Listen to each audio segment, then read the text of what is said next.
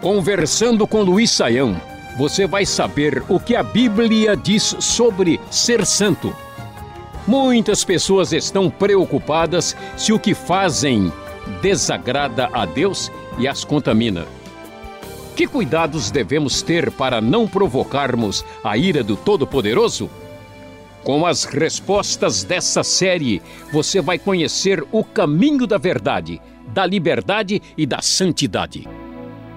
Começamos hoje com uma pergunta que o ouvinte Jorge enviou por e-mail. Ele cita 1 Timóteo 6,12, em que Paulo diz a Timóteo: Milita a boa milícia da fé, toma posse da vida eterna, para a qual também foste chamado, tendo já feito boa confissão diante de muitas testemunhas. Já que somos chamados, professor, qual a participação do homem na salvação e santificação de sua alma? Porque Timóteo, que já era um líder, precisava tomar posse da salvação. Ele já não estava pronto? Então, André, essa questão uh, que nós temos com respeito à salvação, que você está mencionando aqui no caso de Timóteo, de fato nós vamos uh, aqui observar, como a gente já mencionou anteriormente, que a palavra salvação ela tem um sentido bastante amplo ah, quando a gente estuda o Novo Testamento. A salvação não é simplesmente o momento da pessoa, vamos dizer, aceitar Cristo ou crer em Cristo. A salvação é um processo amplo, geral, que envolve diversos elementos assim menores. Né? Então, por exemplo, a Bíblia vai dizer coisas para a gente que a gente fica meio confuso, né? Falar, aquele que crê tem a vida eterna. Como assim tem a vida eterna? Daqui a pouco aquele que crê será salvo, né? Por quê? Porque existe o início, quando a pessoa crê e ela tem os seus pecados perdoados, ela nasce de novo, ela exerce a fé salvadora, mas assim, os plenos benefícios completos, vamos, podemos usar uma linguagem assim, né? o pacote total e completo da salvação só acontecerá com a redenção do nosso corpo e com a nossa glorificação.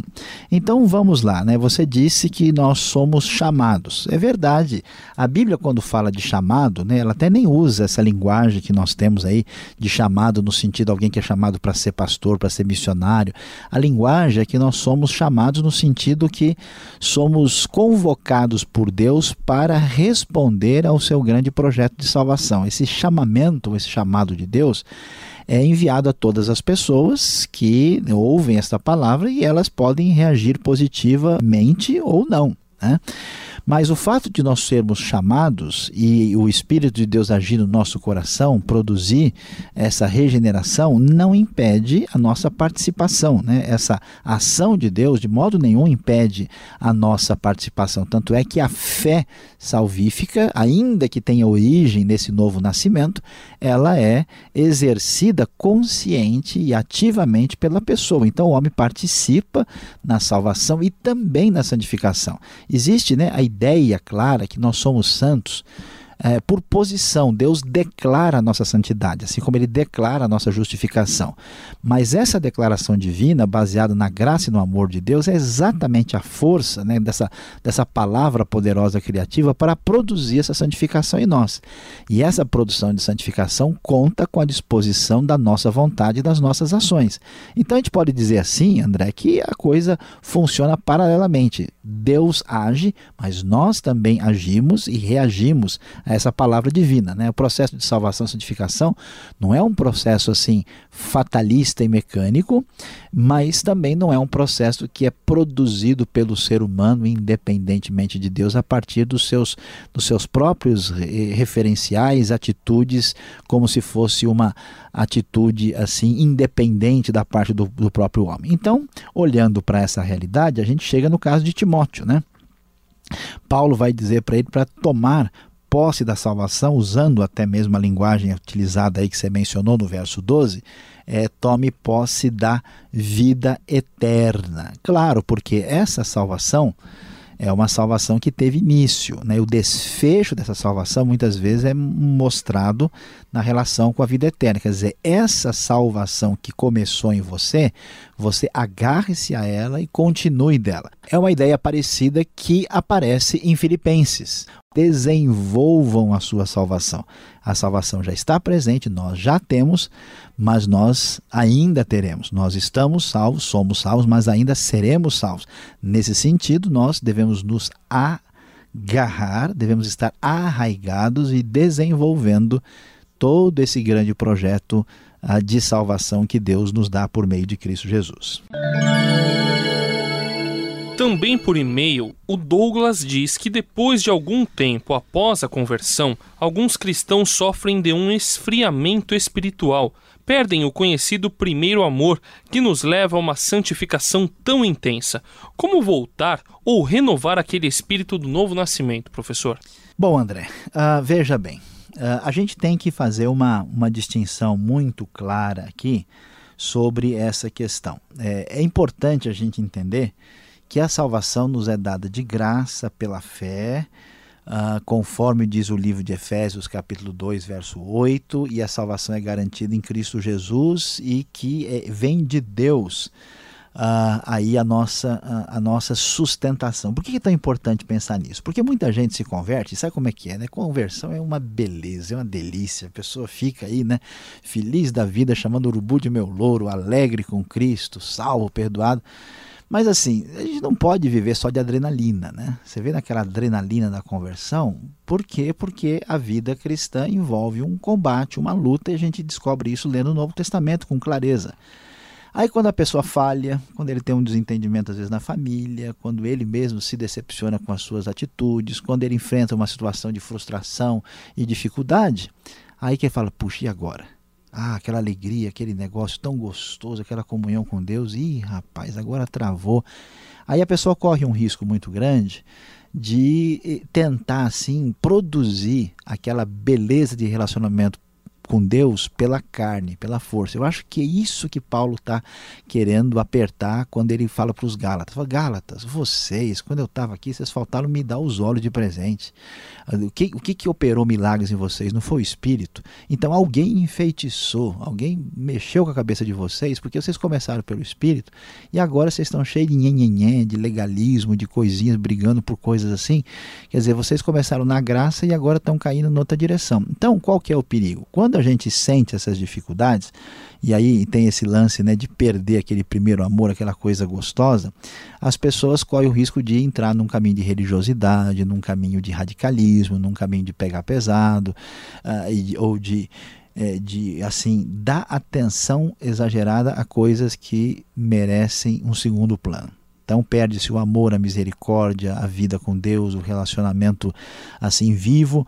E aí como é que isso se dá? Olha, como é que se dá a recuperação desse primeiro amor? Do jeito que começou o primeiro amor. O primeiro amor não começou com forçação de barra, não começou com. Uh, começou uh, no Conselho de Colossenses. Assim como vocês receberam a Cristo Jesus, vocês devem andar nele deve caminhar nele. Quer dizer, o que nos muda é o amor de Deus, é o deitar na graça, é o descansar.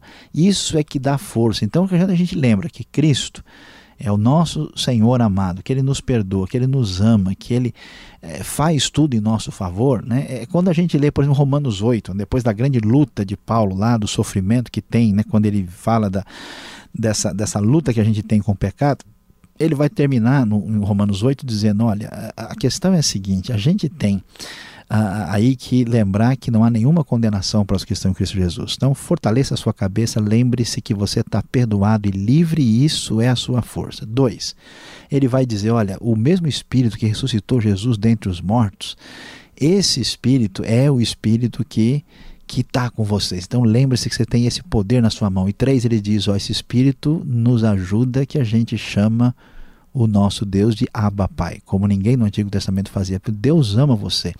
Descansado nessa graça, nesse perdão, nesse amor, com o coração assim balançando e vibrando, a gente entra nesse amor. Aí nessa corrente de alegria, a gente começa a obedecer a Deus debaixo da graça de uma outra maneira, sem ser aquela forçação de barra que não tem nada a ver. Então é isso aí, André. Esse é o caminho. Agora temos uma pergunta do Cosmo. Alguns amigos seus creem que basta aceitar Jesus como Salvador para ser salvo. Eles citam a passagem de Cristo na crucificação, quando disse ao ladrão: Ainda hoje estará comigo no paraíso. Só que essa visão, de acordo com o Cosmo, faz com que esse pessoal se acomode na vida cotidiana, deixando as atividades do reino para os outros. E o que é pior, muitos acabam adiando sua decisão genuína por Jesus para depois, já que não importa quanto tempo antes da morte você aceita Jesus, sempre será salvo. E agora, professor, como lidar com isso? Pois é, André, vamos lá uh, tentar ver a questão que o Cosmo levanta para a gente. Uh, a Bíblia deixa bem claro que quem crê no Senhor Jesus será salvo. Isso está lá em Atos 16, 31. Todo aquele que nele crê recebe o perdão dos pecados. João 3,16, João 3,36. Não tem outra realidade. O problema é que talvez algumas pessoas entendam a coisa um pouquinho errado. Aceitar Jesus é mais ou menos assim: eu não sou contra Jesus entendeu? Eu, eu, eu tô, eu sou, se seria se candidatar, eu voto nele. É uma coisa meio assim, sem compromisso. E quando alguém cria em Cristo ou recebia Cristo, isso significava um envolvimento uh, como discípulo de Jesus. Então, na verdade, o que a gente tem, essa ideia de que alguém aceita Cristo só dizendo que ele concorda com Cristo e ele continua na sua vida distante do Evangelho, no Novo Testamento isso não, não tem nada a ver, não é o tipo de proposta que aparece da parte de Jesus. Então, vou dizer assim: o, o Cosmo tem razão, é, por um lado, de observar que de fato uma pessoa simplesmente a fala que aceita, mas a sua vida não mostra qualquer relação de compromisso. Mas é importante ressaltar também é, que o Evangelho é muito simples. É, e que é de fato essa coisa maravilhosa da graça, do amor e do perdão, e que isso é suficiente para produzir todo tipo de dedicação. O que a gente não pode é ficar falando, não, agora o sujeito aceitou Jesus como Salvador, não, agora ele vai aceitar ele como Senhor, não, agora vai aceitar como Rei, agora aceita como Messias, agora aceita como Deus. Não, Jesus não é assim fragmentado, né? É um Jesus só que envolve um compromisso e a dinâmica desse relacionamento e crescimento se dá pela graça, pela fé e pelo amor. Este foi o programa Conversando com Luiz Saião. Produção e apresentação André Castilho e Luiz Saião. Locução Beltrão. Realização Transmundial. Envie você também suas perguntas para conversando@transmundial.com.br ou escreva para a Caixa Postal 18113, CEP 04626-970 São Paulo, capital. E até o próximo programa.